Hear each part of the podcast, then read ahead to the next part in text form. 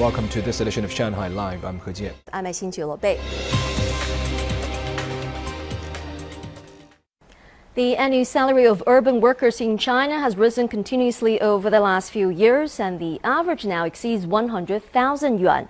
And that is from the latest yearbook issued by the National Bureau of Statistics this month. According to the yearbook, workers in urban state owned companies saw their annual salaries increase by 7.6% last year, following 9.8% growth in 2019 and 11% in 2018.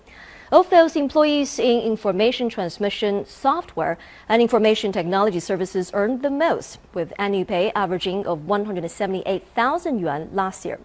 Ranking second and third were employees in scientific research and technology services and in finance. Now, moving on to other stories, the 2021 World Table Tennis Championships came to close this morning in Houston. China won gold in men's singles, women's singles, women's doubles, and mixed doubles. Song Wenjing has the story. World number one Fan Zhendong of China defeated Sweden's Truls Möregårdh 4-0 to take the men's singles title at the 2021 World Table Tennis Championships. For Fan, it was his first World Table Tennis Championship singles gold. For me, every game is a new adventure, so this final won't be the final point for me, and hopefully I can learn a lot from this encounter and continue to progress. In women's singles, world number 4 Wang Manyu of China beat her compatriot and world number 2 Sun Yingsha 4-2 in a nail-biting match. It extended China's dominance in an event they have now won 14 times in a row. 其实今天所有大家这个表现都是可敬的。然后 I'm really excited right now. I don't think there are any losers tonight. Earlier in the day, Wang and Sun combined to retain the women's doubles title with a straight set victory over Japanese combination Mima Ito and Hina Hayata 3 to 0. 呃，两年前其实也是在决赛中也是碰到了早田和伊藤吧。We're very excited to win this title. We also battled Mima and Hina in the final two years ago and today we met them again. We have developed a lot ourselves, and I think the key to winning this match was because of our bond and understanding of each other.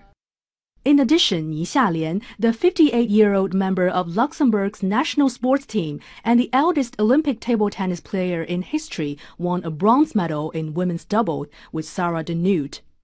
Shanghai Live。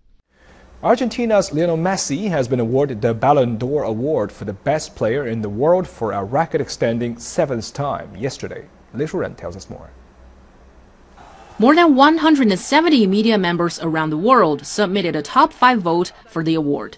Messi, who joined Paris Saint-Germain on a free transfer from Barcelona, collected 613 points. Messi won his first major international tournament with Argentina this summer, helping his country's national team beat Brazil and lift the Copa America trophy. The truth is, and I said at the time, that my biggest feat was accomplished in June. It's something I had hoped for ever since I started playing football for the national team.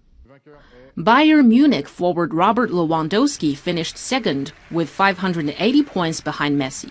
He was one of the favorites for the 2020 award before it was cancelled due to the coronavirus pandemic. Ahead of this year's award, France Football magazine has issued a Best Goal Scorer award to Lewandowski. On the women's side, Barcelona midfielder Alexia Putellas won the Ballon d'Or award for the first time. 雷舒然，上海 Live。